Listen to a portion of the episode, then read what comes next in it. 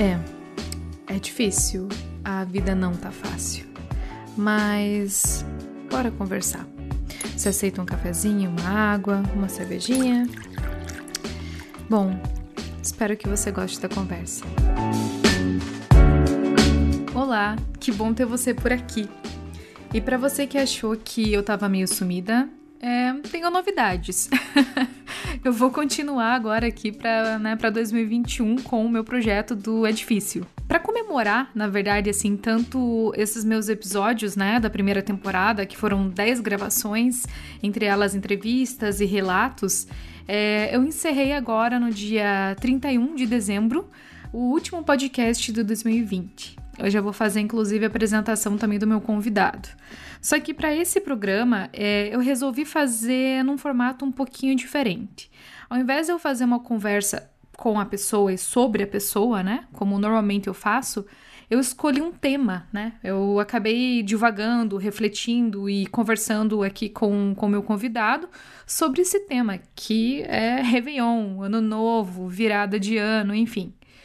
Então, só para vocês não estranharem muito assim o, o, formato e o tema, né? Porque normalmente eu não faço sobre o tema. Mas eu achei que, que convém, achei que a gente precisava conversar sobre isso também. E, e ao contrário dos outros, dos outros é, episódios que eu acabo só conversando com uma pessoa, é, no episódio de hoje eu fiz um pouquinho diferente. Eu convidei né, o meu entrevistado, nós conversamos e eu pedi também para que dois amigos me enviassem um relato sobre o que eles acham, né, sobre essa temática. Qual que é o ponto de vista deles sobre essa sobre essa virada do ano, né? E quando digo essa virada do ano, eu quero dizer em relação a 2020, né? Quais são os sentimentos deles, deles uh, nessa data, nessa virada? Afinal de contas, nós tivemos, tivemos um ano caótico, né? E é isso. Agora vamos direto para o meu convidado aqui para apresentação. É, hoje eu converso com o Thomas Castenaro, que é aprendiz de várias coisas, ele é professor de desenvolvimento humano, é cozinheiro por paixão e é um pai rejeitado de uma gata ranzinza, catarinense de coração curitibano. Seja bem-vindo, Tom. Estamos é, gravando esse nosso podcast hoje, no dia 31 de dezembro de 2020 é, é muito doido, né? Porque tem várias coisas que eu gostaria de, de falar e várias coisas que eu gostaria de ter escrito e de ter compartilhado com algumas pessoas, porque é, esse ano, ao contrário dos outros anos, eu tô com uma sensação e um espírito assim um pouco diferente, assim. Eu, eu confesso que eu é, resumidamente eu não tô no clima, né? Não tô no clima assim dessa coisa, dessa ideia de, de festa, essa não sei, eu simplesmente não estou no clima. E, e, eu acho isso totalmente compreensível. Afinal de contas, nós estamos numa pandemia. E é, até como eu estava conversando também com uma, com uma amiga em box, né? É, ano passado eu me considerava uma outra Ed. Era uma Ed um pouco mais é, individualista. Era uma Ed que pensava no meu futuro. Era uma Ed que pensava sobre as minhas crises, as minhas necessidades, né? E esse ano, é, eu confesso que eu, eu olho para minha vida, eu consigo ver os pontos e os aspectos positivos, e não que eu seja uma pessoa negativa ou pessimista, mas eu olho para a situação atual e eu não consigo mais necessariamente desejar alguma coisa individual para mim. É, esse é um ponto que eu tô. Aliás, esse momento, né? Eu só consigo pensar: cadê a vacina? Desgraça e ao mesmo tempo é, eu vejo assim que as coisas estão complexas e que eu não sou a mesma pessoa que eu desejava. Aliás, eu não sou a mesma pessoa que desejava certas coisas ano passado. Eu tenho novos desejos e o que eu percebo é que esses desejos são muito coletivos. Mas independente disso, né, e, da, e do que eu acho, eu, com, eu convidei aqui para conversar comigo um amigo e meu professor de inglês, Hello, Tom! Ei, Ed! para conversar comigo sobre essa questão, sobre essa nossa ideia, sobre essa nossa construção, né, do ano novo, né? E, e é muito doido, porque é, gera várias, várias conclusões e várias divagações e várias ideias aqui, né? Mas, mas é isso. Eu gostaria de conversar com você, Tom, sobre essa questão, né? O que, afinal de contas, o que é essa coisa? O que é esse ano novo? Será que amanhã, né? Dia primeiro, vai ser um novo dia e tudo vai estar melhor, tudo vai estar diferente, tudo vai estar colorido e sem pandemia e tudo vai estar ótimo. É, e aí? O que, que você acha? Você se lembra daquele filme da Milipulan, Ed? Sim, né? Que, né? Somos, somos é, tietes da Milipulan. Você lembra daquele momento em que tem uma estátua apontando para um lugar e daí tem uma fala que o personagem diz assim, ó, quando o sábio aponta a estrela, o tolo olha para o dedo. Quando a gente coloca um tipo de expectativa em alguma coisa e a gente não olha para a expectativa que a gente está colocando, a gente perde aquilo que a expectativa queria dizer para a gente. Ou seja, quando você pensa que em uma trocada de um dia, né, do dia 31 de dezembro para o dia 1 de janeiro, vai haver uma grande mudança, o sábio está apontando para o futuro nas estrelas e você está olhando para o dedo, né? Você está perdendo o sentido disso. É, por que depositar toda a possibilidade de mudança na troca de um dia. Se é tão importante assim trocar do dia 31 de dezembro para o dia 1 de janeiro, por que, que não é tão importante assim trocar de 31 de janeiro para 1 de fevereiro? Ou de, sei lá, 30 de junho para 31 de para 1 de julho. É, é uma, uma noção muito louca depositar tanta esperança na troca de um dia, sabe? Uma coisa que vai acontecer naturalmente, como acontece todas as noites, mas por algum motivo, porque isso vai mudar o número de um ano, isso vai ter um peso maior. É, eu não sei, parece uma coisa tão, tão bizarra quanto dizer assim: a, próximo, a próxima vez que o sinal trocar de vermelho para verde, a minha vida se abrirá como este sinal está se abrindo. Se alguém falasse isso para você, que a pessoa deposita a esperança da troca de sinal verde, vermelho para verde e que a vida dela mudaria, você diria que a pessoa tá louca? Por que, que a gente coloca tanta ênfase assim na troca de um ano, sabe? De um 31 de dezembro para 1 de janeiro, e ninguém acha que a gente tá louco. Bom, eu pessoalmente, né, como uma pessoa que não, não celebra a tradição do Ano Novo, eu acho que as pessoas estão loucas quando elas celebram e depositam tanta esperança assim na troca de um ano. Eu estou esperando este ano passar, porque o próximo será melhor. Olha, você pode esperar sentada, porque enquanto você não fizer mudanças reais enquanto você ficar em expectativas, assim como o personagem da Melipulão, o sábio estará apontando para as estrelas e você está olhando para o dedo sem entender que nada vai acontecer enquanto você não faça alguma coisa. Da mesma maneira que a pessoa lá olhando o semáforo esperando que ele mude está sendo uma pessoa, né? Enfim, vamos falar assim, longe da realidade. Uhum. Não, é, faz total sentido. E, e ao mesmo tempo, assim, até como a gente estava conversando aqui também em off, né? É, essa questão, assim, da, do próprio, da própria data, né? Da, dessa coisa da virada logo em conjunto, né? Do, é, do Natal. Então, assim, é, nós temos uma construção também é, capitalista, e nós temos uma construção é, social vinculada a essas datas, né? E, e, ao mesmo tempo, assim, sem perceber, né? É, enfim, acho que nós acabamos sendo reféns, né, dessa, é, dessas consequências, né, do capitalismo e dessas consequências sociais, assim. Não sei se eu podia colocar como essas palavras, mas enfim, é, eu acho que a gente acaba não percebendo, né, que nós acabamos sendo vítimas, né? Então a gente acaba depositando uma certa expectativa nessa data, é, achando que, como você colocou, magicamente as coisas vão acontecer,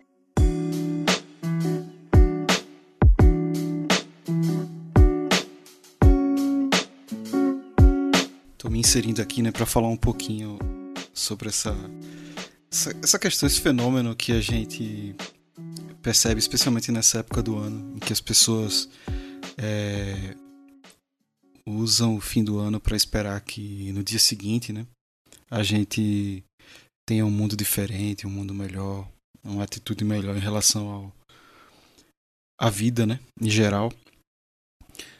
Quando na verdade a gente só dormiu, né? Quando dormiu e acordou no outro dia, o mundo segue o mesmo com seus problemas e suas, suas delícias, né? É... Mas eu não, não sei se eu sou um grande crítico dessa ideia. Eu acho que a gente usa, como indivíduos, a gente usa esses marcos temporais, né? Seja o fim do ano, um fim ou um começo de um, um projeto novo no trabalho, por exemplo, um ano letivo, né? Na época da escola, um, um semestre e nesse caso um ano de calendário para a gente tentar mudar algumas coisas na vida, né? E é óbvio que do ponto de vista individual isso pode funcionar, porque muitas coisas dependem unicamente da nossa da nossa atitude, da forma como a gente encara as coisas, né?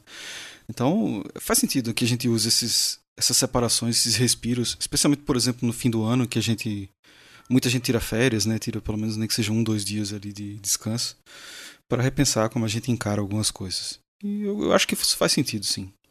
Eu acho que isso faz sentido é... porque muita coisa pode mudar drasticamente é... com a forma que a gente encara elas, né? Claro que isso não, não, não funciona para coisas importantes, né? Claro que o governo não vai melhorar porque você encara ele de forma diferente ou os problemas reais do mundo vão melhorar. Mas com certeza é, a forma como você se deixa afetar por algumas coisas é, podem mudar. É, sei lá, se você resolve se alimentar melhor, por exemplo, e escolhe um marco temporal para começar a pensar nisso, é, é claro que eu acho que isso faz sentido. A gente também tem que pensar que nem sempre a gente precisa mudar de uma vez, né? nem sempre a gente precisa resolver um problema ou o mundo precisa melhorar em algum aspecto de uma vez. Isso pode ser feito aos poucos, né? Então, eu vou usar o exemplo pueril da, da alimentação, né? Você pode começar muito bem a primeira semana e, e depois desandar ao longo do ano, né? Que é uma coisa que acontece muito. Mas você pode ter uma melhora ainda assim em relação ao ano passado, mesmo que não seja mesmo que você não tenha chegado no ponto que você queria, né? Mesmo que a mudança não tenha sido mágica como você esperava. Então eu acho que isso, sem querer transformar isso num papo de, de coach, né? Num papo motivacional, mas eu acho que faz muito sentido se as pessoas se sentem motivadas a, a tentar melhorar pequenos aspectos da vida delas. É, usando esses marcos temporais, eu acho que faz muito sentido sim. Eu acho que não, não, não faz sentido desencorajá-las disso, não. O que nos leva a outro ponto, né? Que é, que é a questão coletiva. Não acho que a sociedade vai melhorar porque o ano mudou, ou porque a atitude de indivíduos mudaram, assim. Né? Não, não, não, sou desses. Né? Não acho que a sociedade é feita é, da soma das nossas ações individuais, e sim de um pensamento coletivo que a gente está muito longe de, de construir. E, e essas épocas de fim de ano, não colaboram para isso, né? O discurso delas não está não tá muito voltado a pensar na coletividade, né? Pessoas falam assim coisas genéricas, tipo paz mundial, não sei o quê. Mas no final todo mundo só quer pular as ondinhas na praia e vestir uma cueca amarela para ter dinheiro no outro ano. E, e nada vai mudar nesse aspecto. Né? Então, talvez se a gente pensa em usar o fim do ano ou qualquer coisa que seja para mudar a coletividade, a gente precisa de ideias e de organizações que sejam um pouco mais motivadoras e assertivas do que a, o júbilo, né? De 31 de, de dezembro e fogos, etc. É, mas é isso. Acho que. Acho que o fim do ano é só mais uma dessas coisas que a gente usa, né? Pra, pra tentar nos motivar a mudar algumas coisas e, e marcar a nossa vida de alguma maneira, né? Se a gente pensar que todo, qualquer marco temporal é arbitrário, é, o fim do ano é só mais um. Mas é isso. É, não sou especialista, não sei exatamente do que eu estou falando. É, talvez a minha única experiência com a psique humana e com o tempo como conceito seja trabalhando em projetos de software aí no dia a dia. Então, longe de ser uma autoridade. Mas é isso. No fim, a galera tem esse discursinho, a gente sabe que isso precisa ser decantado e uma grande parte disso não vai se tornar realidade, mas isso, se isso ajudar a melhorar elas um pouquinho, eu, eu não sou contra não. O famoso deixa as pessoas, né?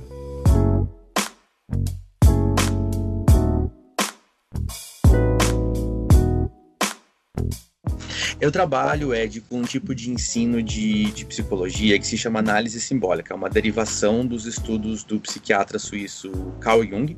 Ele é muito famoso hoje em dia porque o pessoal da internet usa as teorias dele para justificar certos pensamentos aí espiritualoides e umas coisas estranhas que as pessoas gostam de acreditar. É, em muitas coisas o Jung realmente dá, dá acesso para isso, mas de maneira geral ele era um estudioso da cultura, da mitologia dos povos. Ele buscava entender como que os ritos de passagem influenciam na nossa vida e como que as histórias têm algo para ensinar para gente, que é uma parte muito interessante. E as, a, a, história do Ano Novo, né, ou de algumas celebrações que a gente tem como celebrações culturais, elas têm a ver com ritos de passagem do, da roda do ano mesmo, né, do ciclo das, das estações, do sol e da lua. Então a gente vê, por exemplo, o Natal como celebração do solstício de inverno, o, o, Ano Novo ele era muito comum e ainda é muito comum hoje em dia em culturas tradicionais quando eles celebravam o fim de um ciclo do Sol ou o fim de um ciclo da Lua. E eram celebrações que eram feitas primeiramente com base nesse ciclo natural né, do planeta para o começo de uma nova de uma nova plantio, de uma nova colheita, ou para um, um momento assim de, de, descanso, né? O pessoal já tinha trabalhado o ano todo, então aquele momento do ano novo era o momento de pensar no próximo ano, né? A, a, a começo de uma nova colheita ou de um novo tipo de plantio. E era o momento de você sentar e celebrar simplesmente pela companhia das pessoas, por você apreciar algum tipo de música ou, ou estar com outras pessoas desejando boas coisas. Essa celebração é muito antiga. O primeiro registro que você tem disso é dos Sumérios, são 4 mil anos atrás, é muito tempo, né? E os chineses até hoje celebram, celebram esse ano novo, eu não sei se nas comunidades mais modernas, mas nas mais tradicionais, ainda assim são com aqueles fogos de artifício para lançar, como se fosse para você lançar uma luz humana no céu, né? Uma coisa para nós, enquanto comunidade, colocarmos a nossa luz no céu para que essa nossa luz comum nos ligue a um novo futuro. Como você colocou no começo da nossa conversa, né? É um desejo pela coletividade para que a individualidade haja de acordo com esse padrão social e que nós consigamos construir alguma coisa junto, sem com isso eliminar algo de individual, mas na tentativa de fazer algo coletivo. As celebrações de Ano Novo sempre tiveram essa pegada. Na verdade, as celebrações culturais de maneira geral, né? Elas têm essa noção de conexão com a tribo, conexão com o clã e assim por diante. O que a gente vê hoje em dia nessa celebração de Ano Novo é definitivamente um grande Frankenstein cultural de noções que são altamente apoiadas em técnicas capitalistas que basicamente se baseiam na ideia de você manipular a expectativa da pessoa. Então, o que, que o marketing faz com a gente? Né? Ele cria em nós uma necessidade que até antes não existia, um desejo, na verdade, né? Você vê um, um uma propaganda, vê um outdoor, vê uma chamada para alguma coisa, tá navegando no Instagram, vem aquele para aquele produto que, nossa, parece uma coisa revolucionária, e você imediatamente pensa, nossa, eu preciso disso. O que não é verdade, mas você se coloca como necessitado de alguma coisa porque aquele objeto te parece economizar o teu tempo ou deixar a tua vida melhor. O ano novo, como muitos outros é, produtos culturais, ele foi colocado dentro de uma expectativa que se você fizer certos rituais durante esse momento, que é um dia tão comum quanto qualquer outro, especialmente considerando que o Ano Novo, da maneira como a gente celebra, não tem nenhum tipo de ligação com nada cultural, a não ser a proximidade com o Natal para, de fato, aumentar a quantidade de vendas. O objetivo é esse. A gente não celebra como os, os chineses celebram, que é na troca da, 13 terceira lua, ou a gente não celebra como os antigos celebravam, que é no, no equinócio de primavera, que são datas que têm uma, uma, uma conotação é, é, para a Terra, né, para o planeta, ou para os astros que estão ao nosso redor. A gente celebra isso num dia aleatório. E o que, o que é vendido pra gente nessa época, né? Não, não apenas uma, uma questão de certo tipo de roupa ser usada, o que inclusive é uma tradição brasileira, né? Em outros países do mundo não se veste branco em ano novo, porque não tem significado nenhum. Ou não é só um tipo de comida ou de bebida, que também é uma coisa extremamente brasileira, ter que comer tal coisa, ou ter que beber tal coisa. Mas a principal bizarrice econômica que é vendida durante o ano novo é que você precisa fazer uma viagem. E essa viagem, ou ela precisa ser uma viagem geográfica, né? De você fazer um deslocamento no mundo físico, né? Viajar principalmente para a praia, porque lá existe também um ritual brasileiro de você ir pular ondas, que é um ritual, inclusive, baseado em religiões de matriz africana, que cristãos que uhum. odeiam essas religiões aplicam, o que não faz também o menor sentido. Quando é conveniente, essa... eles aceitam. Quando, aliás, né? é conveniente, exatamente, mas não só essa, essa, essa tradição que é, que é bizarra, porque também é a tradição da viagem interior. Então você é chamado a fazer uma retrospectiva, você precisa, você precisa fazer uma, uma autoanálise para mudar alguma coisa no ano que vem. Culpa Isso da é Simone, é... inclusive. né? Então é Natal e o que você fez? Induzir a culpa, né? Em todas as né? pessoas que escutam ela, aquela, aquela frase passiva-agressiva de e o que você fez? Né? É, essa, essa viagem interior, ela deveria. Você, você é, é, é, é, supõe-se que você, ao fazer essa viagem interior, você descobriria certas coisas que você desejaria para o seu ano que vem é tanto no sentido de adquirir essas coisas, como se livrar de algumas coisas que você não deseja mais. Esta é a ideia. A questão é que, no formato marketing, a ideia da jornada interior é transferida imediatamente para uma viagem geográfica. Então, no ano novo, eu tenho que viajar. Caso contrário, não estaria aproveitando o ano novo. E aí você vai ver a venda de pacotes de ano novo e de lugares para você viajar no seu ano novo e cidades que fazem atrações turísticas de ano novo. Atrações essas que se referem sempre à mesma coisa, que é fogos de artifício, o que são iguais em todos os lugares, exceto por algumas cidades que realmente investem muita pólvora para fazer alguma coisa diferente. E além, a segunda parte dessa jornada que é deturpada é que há uma transformação de você fazer essa jornada de se livrar de pesos antigos e conquistar metas novas, tudo isso é transformado numa promessa. E a diferença entre uma promessa e uma jornada é que uma promessa ela vai estabelecer aquilo como uma meta e se você falhar, você é um grande fracassado. Enquanto que uma meta é uma coisa que você sabe que você vai ter que trabalhar lentamente para chegar até lá. Uma promessa, ela tem um tom divino. Ela tem, ela é como se fosse um contrato com o teu uma futuro. coisa meio mágica, né? É uma coisa meio mágica, é um contrato com a sua vida. Se você falhar nisso, você vai ter a punição da perda de um contrato. Então é uma, é uma coisa muito bizarra se a gente for observar. É, o, o que, que vai ser tomado como a resolução do ano novo, a promessa do ano novo? Normalmente é: um, emagrecer. E aí você vai ter uma indústria gigantesca vendendo uma quantidade de produtos absurdas, que inclusive são produtos que muitas vezes levam as pessoas a emagrecer por desnutrição, ao invés de emagrecer por um emagrecimento saudável. Segunda coisa que vai ser prometida, né? Vou conseguir comprar algo novo, vou conseguir comprar a minha casa, vou conseguir comprar o meu carro. Essa fala não é contra pessoas que desejam obter posses materiais. A questão é que a maneira como isso é tomado no ano novo é que você precisa fazer isso esse ano. E se você não fizer, você é um fracassado, você é a pessoa que não deu conta daquilo.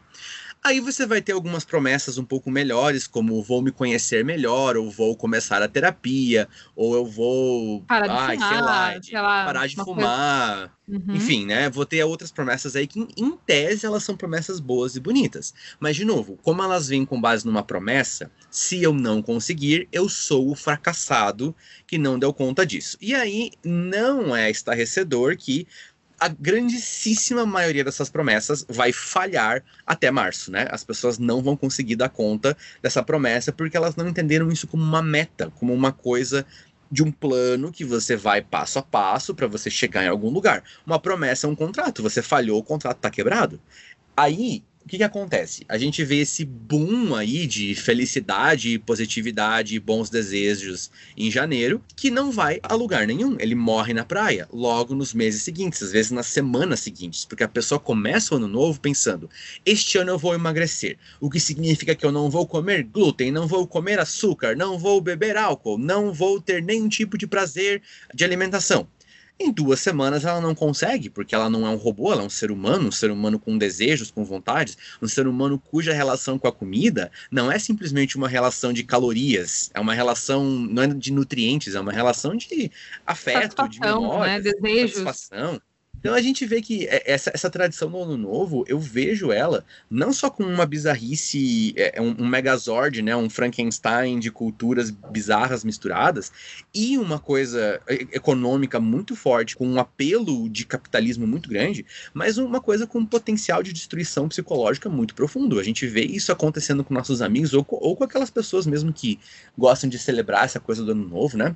Eventualmente ver essas promessas sendo rasgadas traz um efeito psicológico da pessoa continuar sempre se acreditando uma fracassada, porque ela não dá conta de atender essa expectativa insana que ela é forçada a colocar nela mesma por causa de um sistema que leva ela a entender que este é o único dia do ano que alguma coisa de diferente pode acontecer. O que convenhamos, né, Ed? É muito duro você viver num, num, mundo em que só há um momento, uma porta na qual você pode atravessar. Há 365 outras portas, outras 64 outras portas, mas é só uma que funciona. É como se fosse uma, uma, um, um, programa do Silvio Santos, só que muito cruel, né? Ao invés de ter três portas, tem, outro, tem mas... mais de 300 e só uma funciona.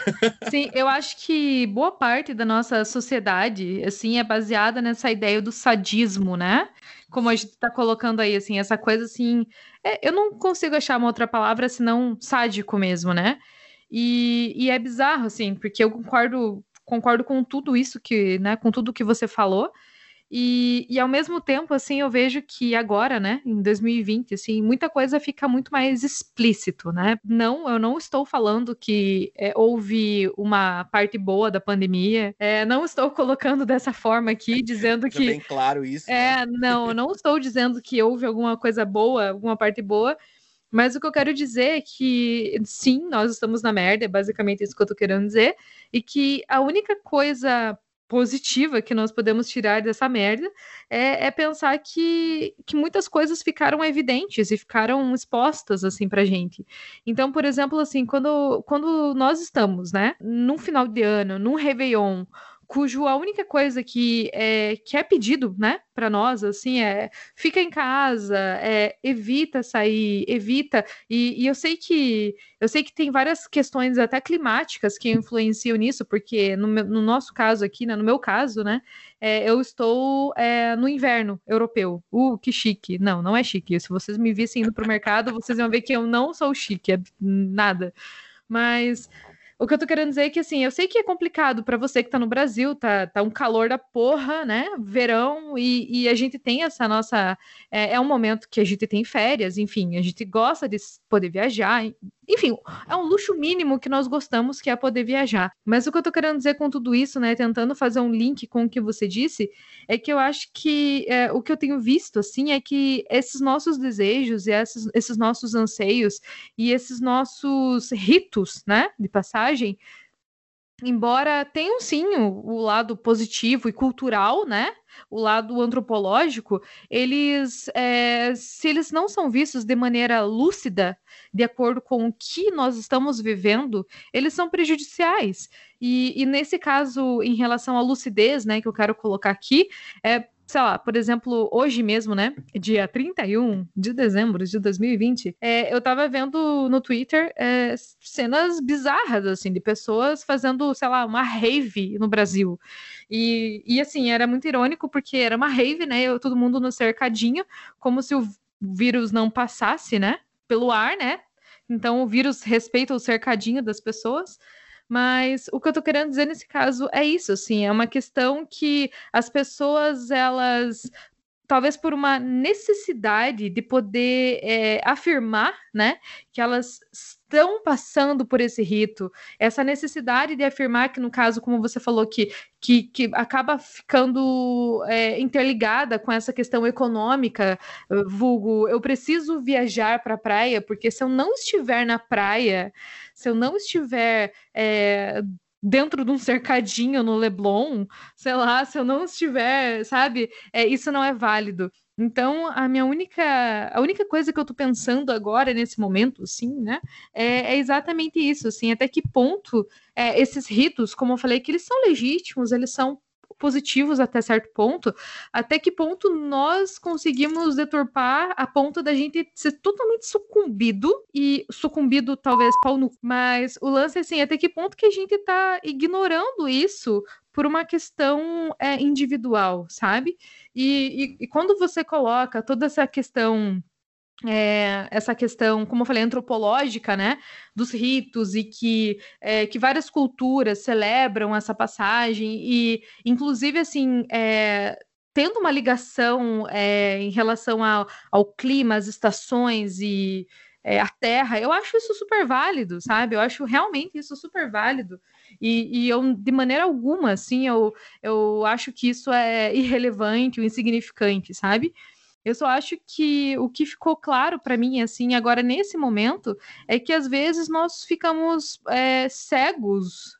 Eu não sei se essa, se essa, seria a palavra certa, mas às vezes a gente ignora é, certas situações, por exemplo, o que a gente está vivendo hoje, para tentar continuar essa tradição a qualquer custo, sabe? Não importa se está morrendo 200 mil pessoas no meu país, eu tenho que ir para a praia para passar esse momento com os meus amigos bebendo vodka, sabe? Isso é uma coisa que para mim é uma coisa assim muito, tipo, sabe, muito falha como sociedade, assim, sabe? Entre vários pontos, né? Mas é, acho que é essa que é a minha revolta, assim, sabe?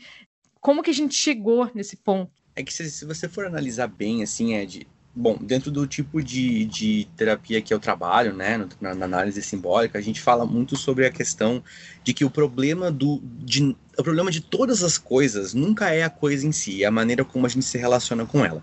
O, o, rito, a ideia do ritual de um ano novo, né, como ela acontecia, ou mesmo como ela acontece hoje, esta coisa em si não é o problema o problema é a maneira como as pessoas se relacionam com a coisa. Se a gente for pensar, isso, isso é uma, uma verdade para tudo, né?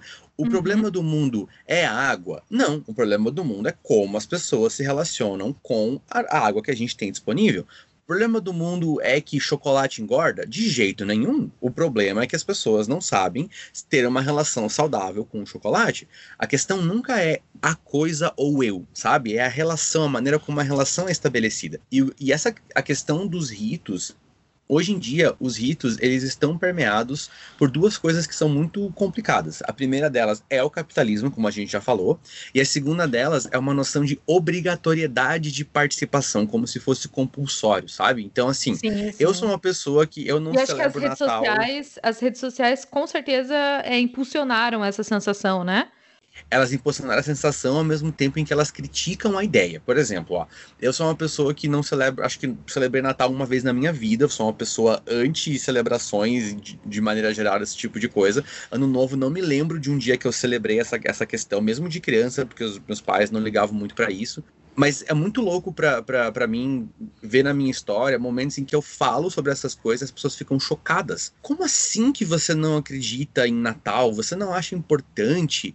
Nananana. E para mim é bizarro ver como há uma compulsoriedade em você fazer parte disso, sabe? Você vir a público e dizer que você não acha Natal um momento interessante, ou que você não gosta do seu aniversário, ou que você não gosta de Ano Novo, as pessoas tratam você como se você fosse um pária. E para você conseguir bancar essa opinião, você vai ter que ter uma estrutura interna muito bem trabalhada, porque senão você não aguenta. Se você tiver que bancar a tua opinião diante da tua família que é religiosa, ou diante dos teus amigos que esperaram com tanta expectativa aquela data de ano novo para celebrar com você, você vai ficar com medo muito grande de perder a relação com a tua família ou de perder a relação com, com, com os teus amigos. Então você vai se forçar a fazer parte da tradição da, e a, as pessoas que estão fazendo parte da tradição com você, elas também estão motivadas por este mesmo medo. Quantas pessoas que você não conhece, Ed, que falam assim, poxa, ai que saco, eu vou ter que ir lá participar desse ritual com a minha família, vou ter que ir lá fazer Páscoa, vou ter que ir lá fazer Natal. Eu nem gosto disso, mas eu tenho que ir. E você pergunta para a pessoa, tá, mas você não pode ir?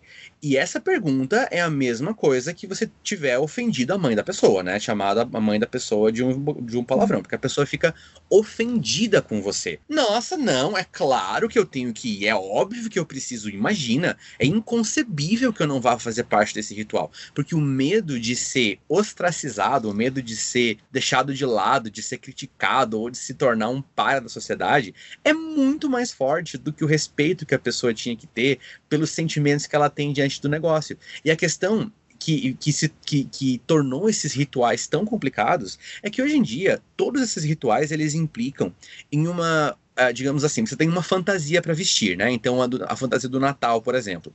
Você tem uma, um certo tipo de roupa que você precisa usar, você tem um certo tipo de comportamento que você precisa ter, ter uma fantasia para você ter ali. Ano Novo é a mesma coisa tem, tem a questão dos presentes. Você tem que pegar uma pessoa para você presentear. Muitas famílias fazem amigo secreto nas, nas empresas, né? Aquele uhum. saco daquela relação. Você tem que comprar um presente para uma pessoa que você nem gosta, ou mesmo que seja uma pessoa que você gosta, sei lá, você está fraco de dinheiro, quer usar o teu dinheiro para outra coisa. Fica aquela sensação assim, ah, não vou participar, vou, todo mundo vai me achar ruim. E aí você vai lá, gasta dinheiro com uma coisa que você não quer para dar presente para uma pessoa que você não gosta, ou mesmo que você goste da pessoa, sabe? A obrigação obrigatoriedade de você ter que fazer alguma coisa torna esse ritual um, um, fardo, ao invés de ser uma coisa para você curtir. Aí você, você já sabe que chegando no fim de ano, você vai gastar uma grana com um monte de coisa que você não queria gastar e que se você for parar bem para pensar, não serve de porcaria nenhuma, mas você vai lá e gasta essa grana, e aí você fica é, surpreso com você mesmo de não estar tá disposto a participar do ritual. Se você fosse simplesmente fazer o ritual de Natal, por exemplo, que seria o quê? Pela ideia do Natal vai lá, se junta com a tua família, conversa com eles. É isso que é Natal. O que, que é Ano Novo? Senta, reflete sobre a tua vida, reflete sobre o que você quer para você, sobre o que você quer para os outros, sobre que tipo de ser humano você é, sobre qual tipo de erro que você quer se livrar, que tipo de coisa que você quer construir. Você acha que você precisa ter uma roupa para isso? Você acha que você precisa ir para algum lugar específico para fazer essas coisas? É claro que não. O significado do negócio é lindo o que nós, como seres humanos, fazemos com o significado das coisas, como de costume, é arruiná-lo e colocar esse significado diante de um monte de outras coisas que não tem nada a ver com nada, e aí ficar estressado porque o ritual do significado se tornou chato, sendo que o significado em si não exige nenhum tipo de ritual. Então, assim, é uma, é uma, loucura a gente pensar que isso vem acontecendo, né? E quando você pergunta assim, onde é que isso se originou? No, no primeiro momento que um ser humano viu uma maneira de conseguir lucro em cima de um significado, a pessoa aprendeu a perverter as coisas, sabe? Isso é a mesma coisa que aconteceu desde, sei lá, sociedades agrícolas que começaram a fazer esse tipo de coisa. Eu tenho certeza que, sei lá, há 10 mil anos atrás, quando tinha alguém lá celebrando o solstício de alguma coisa, alguém ia ficar bravo por ter que vestir uma fantasia, por, por ter que fazer Sim. parte do ritual de uma maneira, né?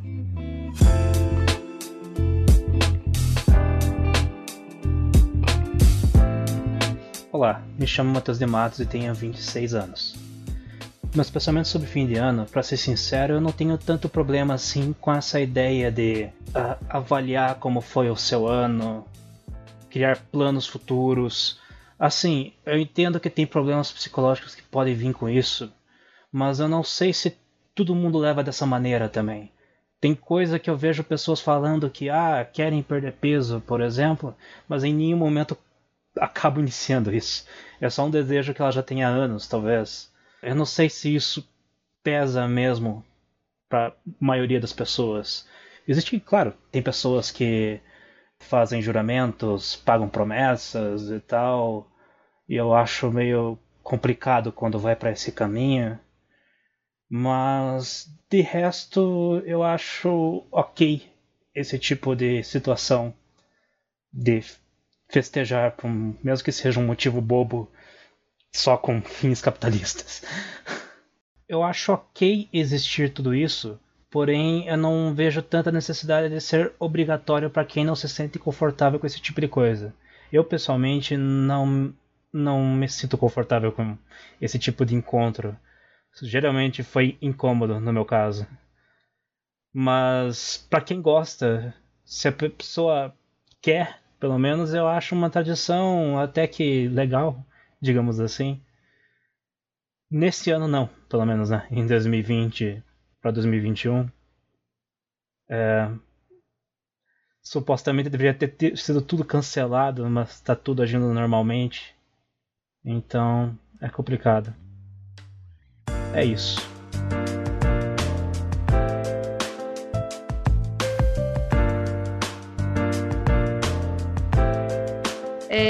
Acho que é interessante se você for parar para pensar no sentido logístico da coisa.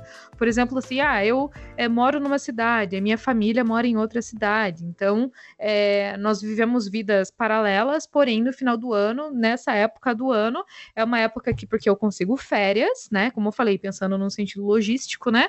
Eu consigo visitar a minha família, porque eu tenho férias durante essa temporada. Então, assim é, pensando dessa forma, eu acho válido, né? Como você mesmo colocou, assim, como uma forma de é, reunião familiar também, né? Para algumas pessoas.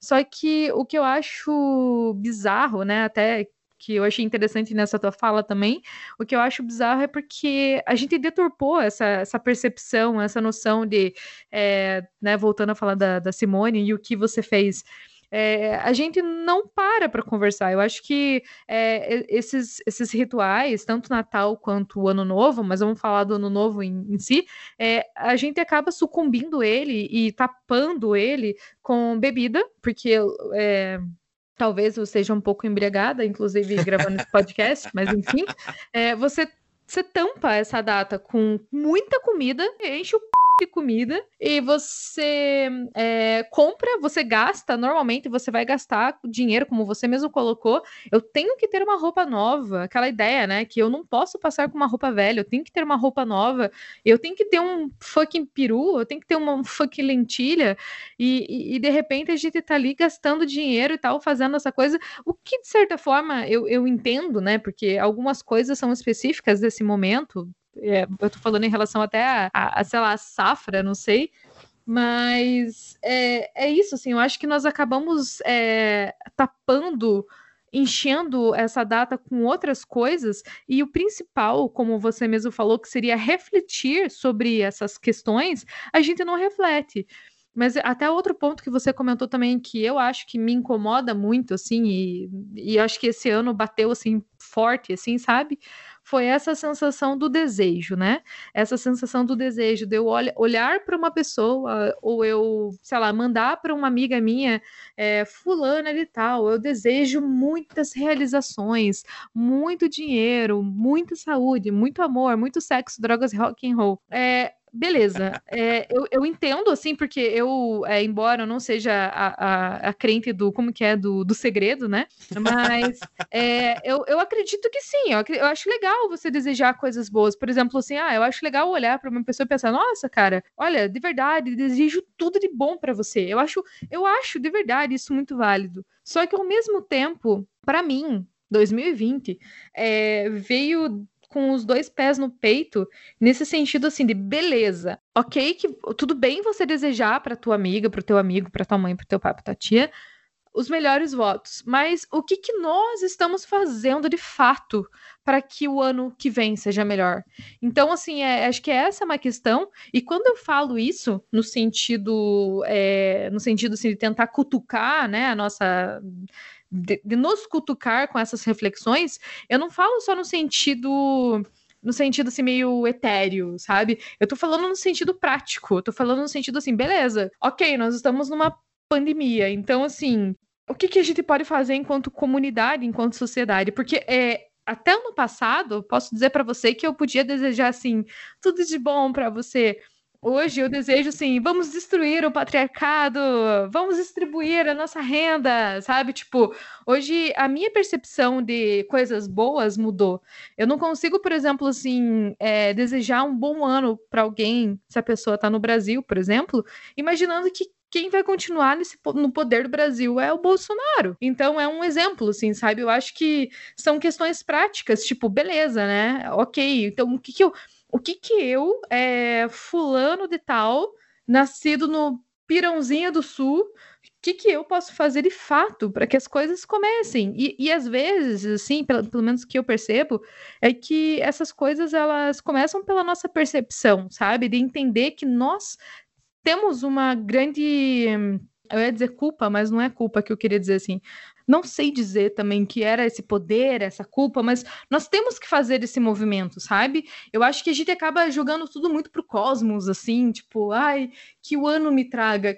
Minha filha, o ano, o ano tá aí, como, né? O ano tá aí, tá virando a folhinha, mas o que, que você vai poder fazer? E, e assim, e eu sei, porque, vamos lá, convenhamos, né? É muito difícil, é muito difícil é, a gente fazer pela gente e a gente fazer pela nossa sociedade. Então é mais fácil, acho que a gente acreditar nessa força etérea, nessa coisa sobrenatural, nessa coisa mística, né? Dessa virada, assim. Enfim.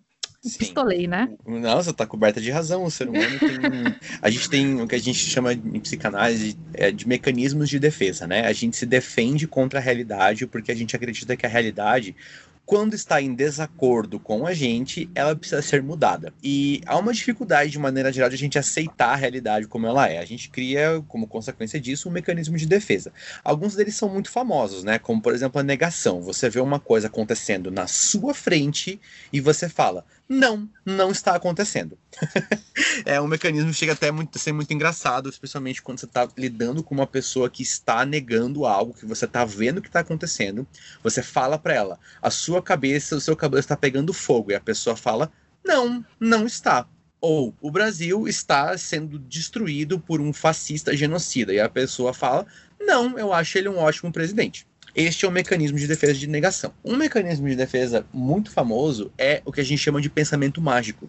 É quando você delega a uma coisa o poder sobre você. Como o ano novo é um excelente exemplo de pensamento mágico. Você coloca na virada da folhinha, como você diz, o poder de mudar a sua vida. Ou como eu citei agora há pouco, né, no começo da nossa conversa, exemplo do semáforo. Você vai lá e encarna em um semáforo uma figura poderosa e você pensa que a hora que aquele semáforo abrir de sinal vermelho para verde, algo vai mudar em você. O mais bizarro disso é que, como o nosso mundo, como você mesma falou, é baseado em nossa percepção, você realmente sente que uma abertura aconteceu quando aquele sinal vermelho virou verde. Da mesma maneira que, se você acredita na ideia do ano novo, você realmente sente que, ao mudar um número no calendário, algo vai acontecer com você. Isso só acontece porque, como o pensamento mágico é um mecanismo de defesa e a gente sente as coisas pelo nosso viés do nosso ego, como o ego está criando esse mecanismo, ele ficou ali bloqueando um tipo de energia. O mecanismo ele faz com que algum, um tipo de modificação aconteça na energia. E você, como ego, sente essa mudança. Você realmente percebe isso. Então, nossa, eu sinto que alguma coisa mudou. Claro, o, o sujeito dessa frase é eu. E eu sou o ego. Então, eu sinto que alguma coisa mudou. Sim, porque você quis. Então mudou? Simplesmente porque você quis que ela mudasse. E é muito louco você perceber que esse tipo de pensamento mágico, ele se encarna em tudo. Quando você fala para uma pessoa assim, nossa, fui diagnosticado com uma doença negativa, e a pessoa vem com o um pensamento mágico, ai, mas alguma coisa isso deve ter para te ensinar. Meu amigo, não tem para me ensinar. É uma doença, uma coisa que eu tenho que lidar. Não é uma coisa para me ensinar uma lição. Ah, mas veja o lado positivo disso. Olha, quando eu me curar, talvez eu veja o lado positivo disso. Não vem, não vem você aqui com a sua magia, com o seu pensamento místico, acreditar que eu vou ter que tirar alguma lição de bom dessa questão. Primeira coisa que eu preciso fazer é resolver. E aí que fica engraçado, Ed, quando você coloca a tua, a tua questão assim, né? O que, que eu preciso fazer para começar a, a, a fazer alguma mudança de real, né? A primeira coisa é, na verdade, entender que você nunca vai começar nada. Você já está no meio de um processo. Você que não uhum. se deu uhum. conta ainda. Então, assim, o que, que, eu vou fazer esse ano? Eu vou parar de fumar. Você precisa se dar conta que você já vem tentando fazer isso acontecer há muito tempo. Que você está com ano novo pensando em parar de fumar, quer dizer que você já começou a pensar em parar de fumar há muito tempo. Provavelmente você tenha começado a parar de pensar em fumar cada vez que você vai lá na padaria e gasta aquele dinheiro absurdo comprando um maço de cigarro. Não é agora que você está pensando em começar. Você já pensa em começar há muito tempo. Quando você pensa que, ai, eu vou começar a parar de fumar agora que é ano novo. Pense que na verdade você já está tentando há muito tempo. O que você não está conseguindo é um método para fazer isso acontecer.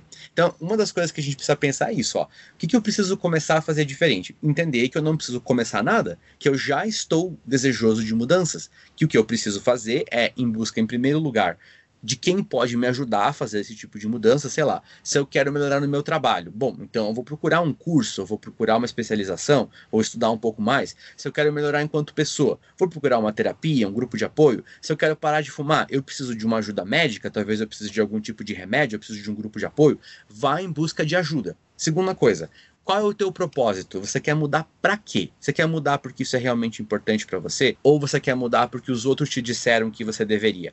Pode parecer pouca coisa, mas isso faz toda a diferença. Se a motivação vem de fora, você não vai aguentar muito tempo. Se a motivação vem de dentro, você vai mover mundos e fundos para conseguir acontecer. E finalmente, você vai ter que aprender, como todo ser humano vai ter que aprender, a lidar com a realidade, ao invés de você ficar criando mecanismos de defesa para fazer a realidade se adaptar àquilo que você gostaria, você precisa você se adaptar à realidade, você precisa encarar a realidade e ir em busca dela. Então, se o seu objetivo para 2021 é que você vai virar vegana, porque você viu uma blogueira do Instagram falando sobre a importância disso. Em primeiro lugar, eu tenho péssimas notícias para você. Você não vai conseguir. Em primeiro lugar, você quer virar vegano? Você tem que pensar no que, que motiva você a fazer isso. Qual é a tua motivação interior para fazer isso? Segundo lugar, vai procurar ajuda. Quem pode te ajudar a ser vegano? Quem pode ajudar você com novas receitas, novas maneiras de fazer as coisas? Terceiro lugar, como que você vai suportar a realidade de ir participar de um churrasco e não comer a carne que você gosta? Ou como que você vai enfrentar a realidade de explicar para tua avó gaúcha, que foi criada comendo carne de manhã, de tarde, de noite, que você não vai mais participar daquilo que ela entende que é a parte mais importante da tua vida? Você precisa ter um plano de ação. E esse plano, ele não vai começar no ano novo. Pensar que você vai já ter uma promessa e você vai conseguir fazer isso agora é ilusão. Nenhuma meta é feita se você não tem um plano adequado e você não antecipa as suas frustrações. Se você não faz isso, você não vai conseguir. É simples assim. Isso não é uma, é, como é que eu vou dizer? Esse é o papo anti-coach, sabe, Ed? As pessoas do coach vão lá dizer: basta que você acredite, se você colocar o suficiente de esforço, você vai conseguir sozinho. Ninguém consegue nada sozinho. O ser humano é um animal social, ele precisa dos outros. É por meio da ajuda das pessoas, por meio de você identificar o teu propósito interior e buscar usar esse propósito para encarar a realidade, que você vai fazer alguma coisa acontecer. Então, se você quer é, realmente, né, pensando aí, em, você que está escutando a gente aqui, né, que está pensando em promessas de ano novo. Primeira coisa, não olhe para isso como se você fosse começar isso agora. Veja que você já começou isso antes. Você só precisa agora entender melhor ajuda para fazer isso, a sua motivação interior e como que você vai lidar com a frustração na realidade. Pense nisso. Em segundo lugar, pense que não é porque o ano está mudando que esta é a sua única oportunidade. Você pode fazer isso a hora que você bem entender. Não deposite o pensamento mágico, que é a troca do ano que vai te dar mais forças. Se você depende de uma coisa exterior para te dar forças, eu tenho más notícias para você.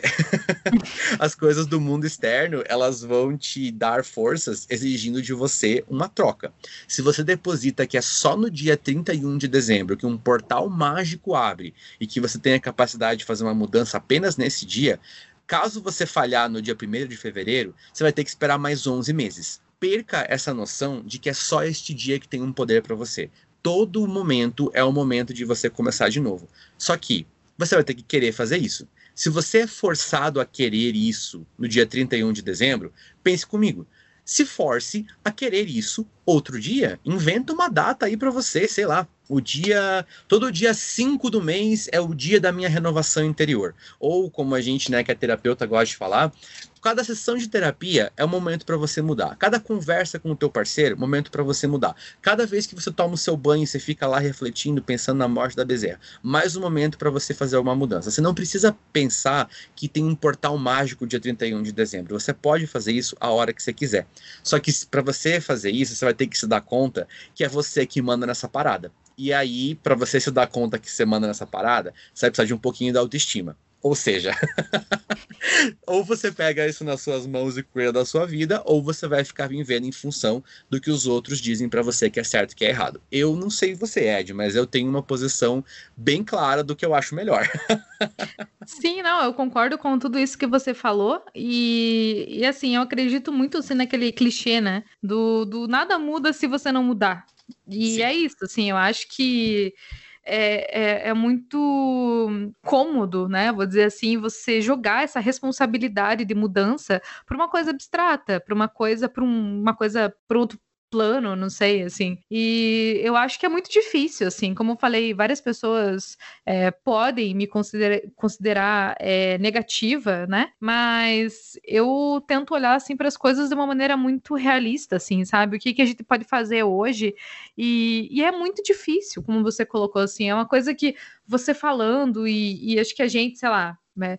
Seja a questão de mudança de alimentação, exercício físico, seja uma coisa política social, uma coisa educacional, enfim, é, tudo vai exigir, como você falou, assim, um plano, uma coisa, uma coisa programada, né?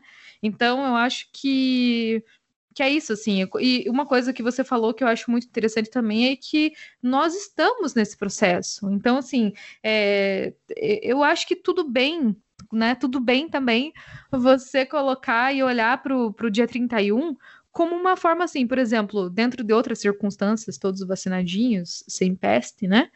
É, no, em outras circunstâncias, eu acho tudo, tudo bem, muito legal, assim, sabe? Ah, eu estou, sei lá, eu estou passeando, estou no Brasil e eu vou passar com a minha família e, porra, vamos se reunir, vamos se reunir. Eu acho que essa questão, assim, do é, dessa data como uma questão, como eu falei, né? Eu acho que mais do que do ritual, eu gosto de olhar mais como uma coisa logística, como eu falei, né, anteriormente, assim, que ah, é uma data que às vezes pra galera é cômodo, né? Tá todo mundo disponível nesse momento, ou quase todo mundo tá disponível. Então eu acho legal, assim, essa questão da reunião, né?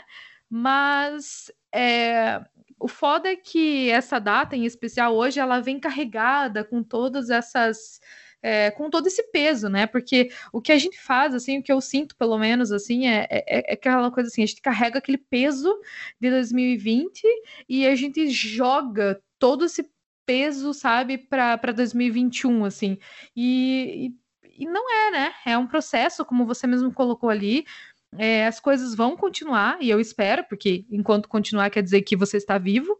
E, e é algo que eu, agora, assim, dando mais uma devagada, né? É uma coisa assim que até eu colocaria também assim que eu sinto um pouco assim essa questão, essa mesma sensação desse peso, dessa é, acho que é desse peso, sim, que a gente tem em relação ao ano, é o que eu sinto com algumas pessoas em relação às crianças. É, eu já ouvi alguma coisa assim, ah, é, ah, porque eu aqui, a minha idade já estava mais avançada e eu vou embora, mas é, as crianças vão ficar. Mas se você olhar assim para o próximo ano como uma criança, você acha que é justo jogar essa, esse peso, sabe? De você abstrair, por exemplo, assim, ah, eu não vou mais fazer nada aqui, né? Eu tô lavando as minhas mãos, porque eu já tô, já cansei, já vivi o que eu tinha que viver.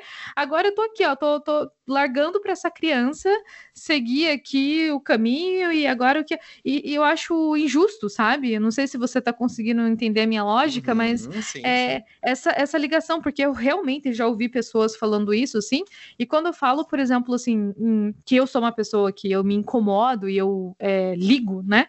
Para essas questões sociais e essa questão política e tal, eu vejo assim que as coisas todas estão interligadas. Não, a gente não vai conseguir fugir, porque você pode falar que você não tem nada a ver com política, mas você vai usar o SUS, mas você vai precisar de alguma assistência, você paga imposto, então estamos todos, né? É intrínseco à nossa vida social, a questão política. E, e, eu só acho isso um, um, peso muito grande, sabe? E quando eu olho para as pessoas, por exemplo, falando que elas não podem mais fazer nada, mas que o futuro está na mão dos seus netos, que o futuro está na mão dos meus filhos, cara, eu acho muito mais interessante você, em vez de você jogar esse peso para as mãos do teu filho, você dividir com teu filho essa responsabilidade. Olha, filho, eu tentei fazer o que eu pude, sabe, durante a minha sei lá, durante a minha vida, né? Eu tentei fazer as melhores coisas, eu tentei fazer agir, eu tentei fazer com que o teu futuro fosse melhor do que o meu e que a, a, a, que a tua sociedade seja melhor do que a minha sociedade. E eu, eu vejo muito, assim, sabe, essa questão do ano novo com essa visão, assim, também, que uhum como uma. Realmente, assim, vamos, vamos pensar nessa coisa simbólica, né? Pode ser um livro em branco, pode ser, mas você já tem muitos outros cadernos escritos, assim, e, e é isso, uhum. sabe? Como eu falei, dei uma devagada aqui nessa, nessa metáfora meio chuchulenta aqui, Mas ao mesmo tempo é, é só isso, sabe? Eu acho que é um pouco injusto, assim, é, você é, você olhar para uma coisa assim, se abstendo da tua responsabilidade, sabe? Sim. E é isso, assim, eu acho que o futuro pro, pro teu filho, né, para tua, pros teus netos, para os meus sobrinhos, no meu caso também aqui, eu acho que ele depende muito disso, assim, sabe? Eu, da, da minha mudança hoje, e como você falou, assim, dessa consequência, desse plano de ação, e desse entendimento, assim, que as coisas não mudam magicamente, as coisas são são trabalhosas. E só quem jogou, jogou como que é o joguinho da Fazenda, e só quem jogou The Sims, sabe que é um processo. Você não, sabe, é um processo, são horas ali, né? É ilusão você achar que uma mudança vai acontecer de um momento para outro, sabe? E é interessante você fazer essa metáfora do filho por, por dois motivos, Ed. O primeiro é que, assim, eu, eu como o tipo de, de, de, área que eu trabalho, né, que é análise simbólica, a gente fala muito sobre sonhos. Se você soubesse a quantidade de pessoas que sonham com bebês e gravidez nessa época do ano, é muito louco, porque simbolicamente o ano novo é realmente como uma criança que nasce, né? Realmente tem essa ideia de, ah, um monte de expectativa tal. Então, muitas pessoas nessa época do ano aqui, no final do ano, começo de janeiro, sonham com bebês e sonham com gravidez, que é uma maneira do nosso inconsciente simbolizar o, o nascimento de uma coisa nova, né? O nascimento de uma criança vem simbolizando o nascimento de um ano que é uma, um indicativo para falar sobre como as pessoas depositam uma importância muito grande na questão do ano, né? Mas além disso, a, quando você fala assim sobre a responsabilidade, é muito interessante, né? Um mecanismo de defesa que também é muito comum é um mecanismo que eu carinhosamente chamo de cartão do Subway, porque as pessoas elas acham que o sofrimento na vida, Ed, é como se fosse um cartãozinho do, do Subway. Quando eu, eu hum. marco lá 10 coisas, quer dizer que eu ganho um de graça, sabe? É, então assim, ah, eu já, sofri, já sofri o suficiente na minha vida. Logo, vocês que se virem. Porque eu já sofri demais, então eu não preciso mais fazer nada. Eu já fiz aqui a minha parte, eu já dei conta do meu. Sendo que se você está vivo, alguma responsabilidade nesse planeta você tem. Não vem querer me dizer aí que tu já, já, já marcou todos os teus pontinhos do cartão do Subway na vida, já sofreu o que tu tinha que sofrer. Se você está vivo aqui, por algum motivo tem. Não fica pagando de coadjuvante. Não vai ficar achando que você é uma, é uma árvore nessa peça de teatro aqui. Não é não, hein? As suas ações, elas têm impacto direto na sua vida e na dos outros. E enquanto você fica aí fingindo que ai, a próxima geração que faça, a próxima geração que cuide, você é um, um, uma pessoa retrógrada que vai votar em Bolsonaro se você ficar pensando numa coisa dessa. E você vai ter essa, esse tipo de comportamento com a sua saúde. Ah, porque agora eu já estou, já, já sofri demais, então agora eu vou dar o, o direito de eu comer tudo que eu quiser, fumar tudo que eu quiser e ficar muito louco. Tá. Se você sofrer um acidente, se você ficar com algum câncer, se você pegar, pegar um tipo de doença desenvolvida por causa da sua alimentação e depender do SUS, eu e Ed estaremos pagando por você porque você está causando um sofrimento que é coletivo, não é simplesmente você e as suas ações. O que você faz impacta nos outros, e essa ideia de pensar que o, o, o ano novo vai mudar alguma coisa, né? O que eu vou deixar a responsabilidade para o ano que vem. Cara, você pensar que a responsabilidade está em outro lugar do que além do momento presente é uma ilusão tão grande quanto você achar que a sua felicidade está em outro lugar do que no momento presente ou você vive as coisas agora, ou você vai ficar o tempo inteiro fingindo para você mesmo que no futuro alguma coisa vai ser diferente, sendo que o futuro é simplesmente consequência do que você faz agora. Não quer dizer que todas as ações do seu momento presente vão ser acertadas ou que você vai só encontrar é, sucessos, que você não vai ter nenhuma falha. Não é questão disso. Todo mundo vai falhar e vai falhar miseravelmente em muitas coisas. Você, inclusive, vai falhar fazendo coisas que você sempre fez falhar é uma coisa normal, é, é parte do, da existência do ser humano. Achar que uma mudança não vai acontecer porque uma pequena falha te é, impediu de seguir no tipo de progresso que tu esperava ter é ilusão. O, a mudança ela vai acontecer tendo muitas falhas no meio do caminho, muitos percalços, é assim que funciona. Agora, você ficar pensando que você já falhou demais e, portanto, a mudança só virá quando tal coisa acontecer, ou seja, ah, em 2020 já tentei tanto perder peso e não consegui, então em 2021 eu vou conseguir. Você falhou em perder peso em 2020 ou em qualquer momento que você quis perder peso antes, porque você não tinha um plano, você não tinha ajuda, você não soube lidar com a frustração. Não é porque 2020 foi difícil, é porque você não se planejou direito. Tem várias pessoas em 2020 que perderam muito peso sim. Por que, que você não pode?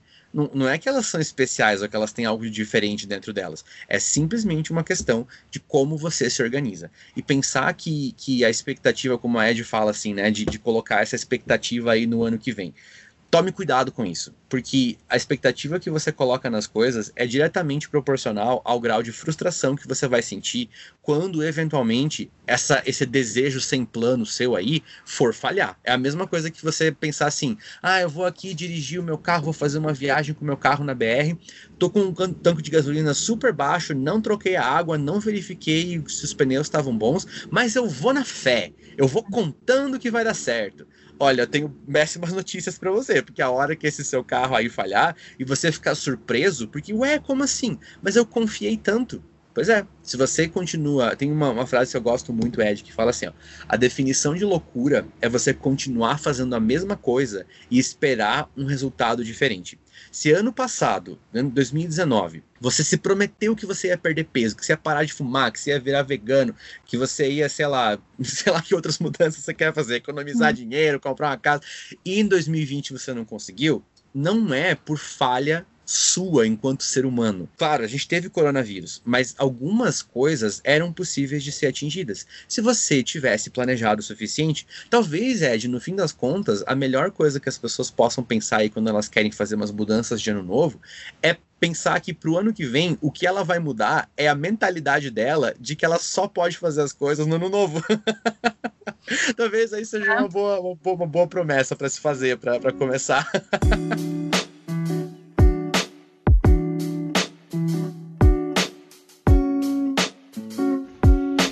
Oi, eu sou a Juliana, eu tenho 26 anos. É, atualmente eu moro em Porto União, em Santa Catarina. E eu, atualmente eu sou professora do curso de Direito. Eu leciono as disciplinas de Direito Administrativo e Processo Penal. Terminei esse ano meu mestrado em Direito Constitucional também. E além disso, eu também sou servidora pública. Trabalho no Ministério Público do Estado do Paraná já há cinco anos. É, a partir da pergunta que que a Ed me fez, eu refleti muito e eu confesso que eu falei para ela que eu já montava o áudio. Mas eu comecei a pensar e cada vez que eu pensava, eu entrava numa profundidade mais íntima e mais pessoal minha. E eu comecei a me perguntar o que de fato esse ciclo que se encerra hoje à meia-noite, o que ele representava para mim. É, Normalmente o ano novo para mim, a, a, uhum. transição entre os anos, ele sempre representou é, uma sensação de, de encerramento e recomeço mesmo. Sempre me pareceu que era um momento em que eu podia fechar alguns sentimentos e repensar a forma de construir aquilo que eu gostaria que acontecesse. Então, sempre sempre tive essa sensação. Então eu sempre fui aquela pessoa que gostava de fazer simpatias, rituais. Até hoje eu tenho a, a mania de faxinas de final de ano, na qual eu tiro todos os papéis, roupas que eu não uso, potes velhos dos armários e tento de uma forma ou de outra renovar para que energias novas possam fluir. Mas esse ano, a sensação que me veio ao pensar sobre o final, né, sobre o fim desse ciclo, foi muito diferente, foi profundamente diferente. Porque tudo mudou, não só em relação à minha vida particular, mas em relação à sociedade como um todo. E isso me fez é, desestabilizar a relação que eu tinha com o fechamento do ciclo eu sempre tive essa percepção né, de, de, de, possibilidades a partir do ano novo, né, do, do ano que se inicia. E esse ano não, esse ano eu, eu tô com uma sensação, um, um espírito meio que de velório mesmo. É uma sensação de, de que algo, alguém morreu e não foi enterrado. E é muito pesado isso. É como se eu estivesse velando um corpo que eu não sei onde está. É, e chega a travar a garganta falar disso mesmo, porque é, é, como se houvesse um abismo, tanto em relação à, minha vida pessoal, quanto em relação é, aos, aos, laços afetivos que eu tenho e a convivência em comunidade. E meio que eu não tenho o que, o que projetar para 2021. É como se eu tivesse acabado de levar uma onda na praia, né, um caldinho na praia, e eu levantasse a hora que eu olhasse estava um tsunami. E eu acho que isso é muito emblemático, porque apesar de ser muito nova, né, 26 anos, mas nos meus 26 anos é a primeira vez que pensar sobre o Réveillon, pensar sobre o Ano Novo, não me causa algo positivo. Me causa uma sensação de, de medo, de, de desesperança. Eu acho que isso tem muito a ver com aspectos políticos sanitários, especialmente do Brasil, mas eu acho que isso também tem a ver com, com a falta de conexão que eu, que eu não estabeleci, né, a ausência de conexões que não foram estabelecidas durante esse ano. Sejam amizades que acabaram se desmanchando em relação da ausência do convívio, sejam relações que talvez tenham se modificado em fruto dessa situação de muito mais é, uma vida muito mais tecnológica e menos material, menos palpável, menos menos calorosa.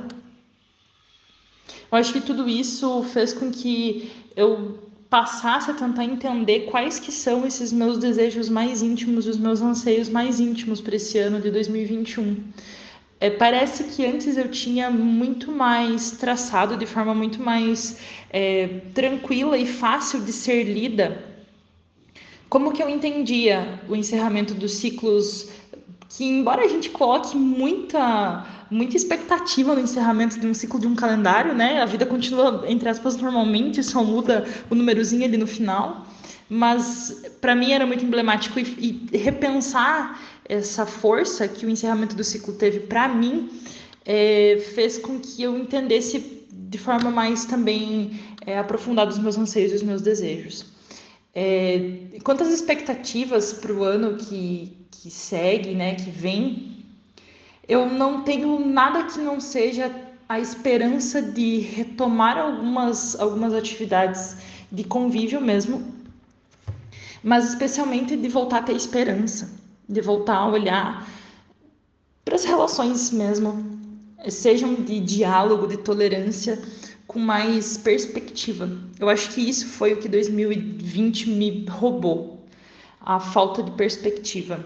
E eu gostaria muito que o 2021 me, me retomasse, me trouxesse novas perspectivas. Então, eu acredito que os meus desejos para o ano novo, é, em relação a isso, os meus desejos mais íntimos são isso. Retomar perspectivas, ou melhor, criar novas é, expectativas e perspectivas. E eu me peguei pensando que os meus votos, né, de Feliz Ano Novo, já a gente sabe que passa o Natal, todo mundo que você encontra é, para falar sobre qualquer coisa, no final você encerra com Feliz Ano Novo e deseja alguma coisa, né? Pelo menos eu tenho esse costume. E todas as pessoas que eu encontrei ou que eu falei nos últimos dias, os meus votos foram sempre, não foram aquele, aquele vazio de falar assim, feliz ano novo, saúde, felicidade e tal. Foram sempre é, um feliz ano novo, desejo para ti de verdade paz e saúde. Porque esse ano eu acredito que foi o que mais, mais faltou: paz e saúde. Então, eu percebi que talvez nesse pontinho em específico dos desejos que eu tenho para com em relação aos outros, eu parei para pensar que eu realmente gostaríamos que todos todas nós tivéssemos mais paz e saúde, muito por causa da pandemia e também pelo turbilhão que nos que nos tomou. Acredito que é isso. A equipe do podcast É Difícil deseja a todos um ótimo 2021. Hashtag Vem Vacina. Então é Natal. E o que você fez? O ano termina e nasce outra vez